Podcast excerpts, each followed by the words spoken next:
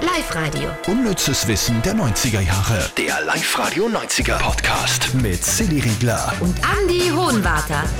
Hallo, schön, dass ihr wieder da seid. Wir haben für euch mitgebracht Free Willy, Herzblatt und Super Mario.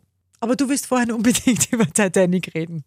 Ja, es tut mir leid, aber äh, es ist jetzt am Linzer Musiktheater das Titanic Musical angelaufen und bin natürlich am Premierenwochenende gleich hingerannt. Du warst schon. Ja, ja. Das hast du mir gar nicht erzählt. Ja, ich habe ja gesagt, deswegen müssen wir über Titanic reden. Ah, okay. Und es ist echt, also kann man sich echt anschauen, weil es ganz was anderes ist. Ich, ich habe überhaupt kein, ich hab nichts gelesen drüber. Ich Geht bin das einfach, Schiff nicht unter, oder wie? äh, Titanic ist schon untergegangen, aber es gibt keine Rose und keinen Jack. Was? Nein, Okay, komm. es gibt ein fantastisches Bühnenbild, wo ich mir echt denke, das, also wie, wie macht man das? Gell? Ich war sehr viel Bob Also der schon mit Baumeister- Schiff und so. Schon mit Schiff und äh, es ist aber komplett andere Handlung, also außer dass das Schiff halt untergeht, aber ansonsten äh, haben die das sogar geschafft, dass ein kleines Happy End stattfindet und das finde ich bei Titanic echt nicht schlecht. Bemerkenswert. Ja. Also kann man sich echt anschauen, eine Empfehlung. Ha- ha- War irgendein Tropfen Wasser im Spiel? Oder? Äh, Ich frage Aus- mich, wie willst du denn das jetzt machen auf der Bühne? Aus meinem Auge heraus ist ein bisschen Wasser gekommen, aber ansonsten nein, nein, kein Wasser. Aber die haben das so toll gemacht, also echt, wo man sich denkt, das, das gibt's nicht. Wie, wie, wie wie macht man das, dass das Bühnenbild so oft switcht und sich verändert und so geil ausschaut? War Also das echt? Also echtes Bühnenbild oder war das mit so Special Effekt? Nein, Jetzt nein, projiziertes echtes. Schiff oder so. nein, echtes Bühnenbild. Echtes Bühnenbild. Also das muss viel Geld gekostet haben. Also ich bin total. Wie lange spielst du das nun, Ah, ich- Es ist ja gerade erst angelaufen, also wird sicher noch sehr, sehr oft laufen. bevor es untergeht? Ja. Also das finde ich. Wir haben gar nicht drüber gesprochen. Ich habe nicht mehr gewusst, dass du ins Theater gehst. Ja, Weil gell? wir sind ja auch privat ein Paar. Zumindest befreundet. Aber das hast du mir nicht erzählt, das hast du mir verschwiegen. Coole Sache, coole Sache. Okay, äh, wie ihr schon wisst, hoffentlich oder vielleicht, äh, oder wenn du nicht, dann jetzt, äh, wir sind ja beide Moderatoren bei Live-Radio. Und bei mir am Vormittag immer um dreiviertel zwei haben wir das unnütze Wissen der 90er Jahre. Und für alle, die das verpasst haben oder gern was nachhören oder das überhaupt nicht kennen, die Top 3 vom unnützesten Wissen von dieser Woche gibt's jetzt für euch. Platz 3. Super Mario. Super Mario war eine der wichtigsten Figuren für alle Gamer in den 90ern, sowohl im Gameboy als auch auf der Konsole. Und ist ja jetzt auch nur, oder? Ist ja ist ja nicht vorbei. Mit Super Überhaupt nicht. Also es gibt so viel Super Mario wie noch nie, also in allen möglichen Varianten. Mario. Das ist ja Wahnsinn Versionen. eigentlich, oder? Ja. Was sie da so halt. ja. Und dieser Super Mario, also nicht nur äh, auf Computerspielen ein Wunderwuzi, sondern auch, jetzt kommt's, beruflich gesehen sehr vielseitig. Genau, weil Super Mario, so wie wir ihn heute kennen, der ist ja Klempner. Deswegen kennt ihr das aus diesen Spielwelten heraus, wo immer so viele Rohre sind. Und das deutet eben darauf hin, dass er, dass er Klempner ist. Äh, Klempnern nämlich.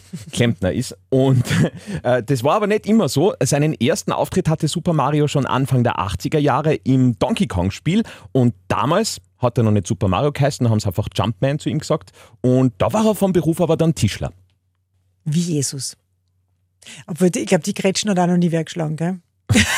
War Jesus Tischler? Sicher. Oder war der Josef Tischler? Na, Jesus hat ja gar keinen Job gehabt, oder? War Jesus arbeitslos? oh Gott. Oh, es lag kleiner Blitz an. Platz 2.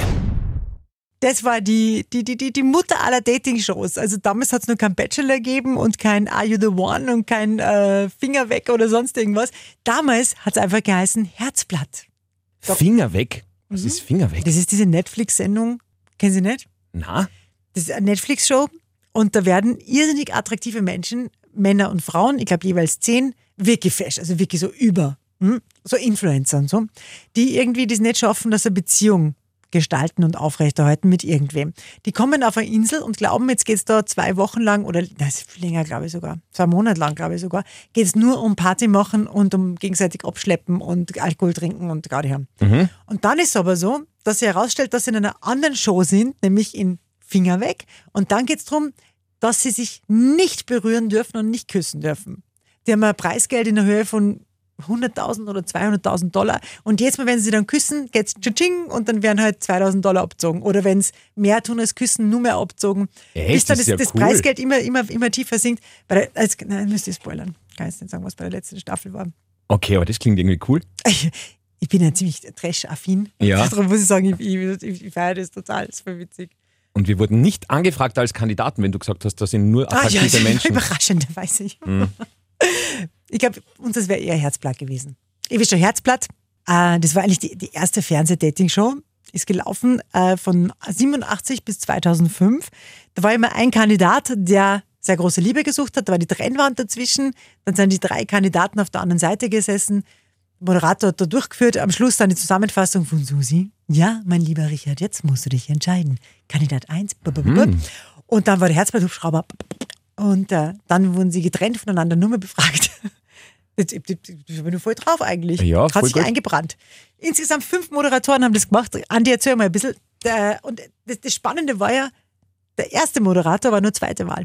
Das stimmt. Also grundsätzlich moderiert haben Fendrich, dann die Hera Lind. Stimmt. Die war aber nur ganz kurz, oder? Ja, weil die war, glaube ich, auch nicht so beliebt. dann haben wir den Clerici gehabt. Der Pilawa hat es mal gemacht und Oh, der sympathischste Moderator Deutschlands. genau. Ja. Und äh, wen haben wir jetzt vergessen? Achso, Rudi Carell haben wir vergessen. Der war der erste. Genau, aber äh, nicht erste Wahl, wie du schon gesagt hast. Tatsächlich war es äh, Günther Jauch damals, äh, der das hätte machen sollen. Aber Günther Jauch hat dann gesagt, naja, Dating, das ist jetzt nicht so meins und ähm, wollte es dem, dementsprechend nicht machen. Und dann haben sie den Rudi Carell genommen. Der sich eher auskennt hat beim Dating. Dating-Experte. Offenbar, oder? Doll. Oh, doll, dolle Frau, dolle Mann. Aber ich, ich habe schon Rudi Carell am coolsten gefunden. Du? Reinhard Fendrich war eigentlich auch super. Beim, beim Herzblatt. Der war da auch sehr, sehr sympathisch. Der auch. war da sehr sympathisch, ja. Aber Rudi Carell war einfach eine Ikone irgendwie. Mhm. das oder? Also ist immer, wer wer es als erster macht, ja, diesen Stempel, oder? genau. Ja. Wieder, wieder, wieder Frank Elstner. Da ist ja auch nie wer nachgekommen, wer wetten das, wenn man sagt. Nein. Übrigens, Frank Elstner habe ich mal im Interview gehabt. Der ist so nett. Der ist so, so, so ein lieber Kerl. Und der hat mir damals verraten, die Idee zu wetten, das hat er gehabt, mitten in der Nacht hat er Flaschen Rotwein getrunken und dann ist ihm Wetten das geschossen. Ist ja Linz oder Frank Elstner sogar, Ja. glaube ich, gell? Genau. Ein unsriger, Ja. ja. Aber wir waren gerade bei Rudi Carell, der ist sicher auch voll nett gewesen. Magst du noch was sagen zu Herzblatt?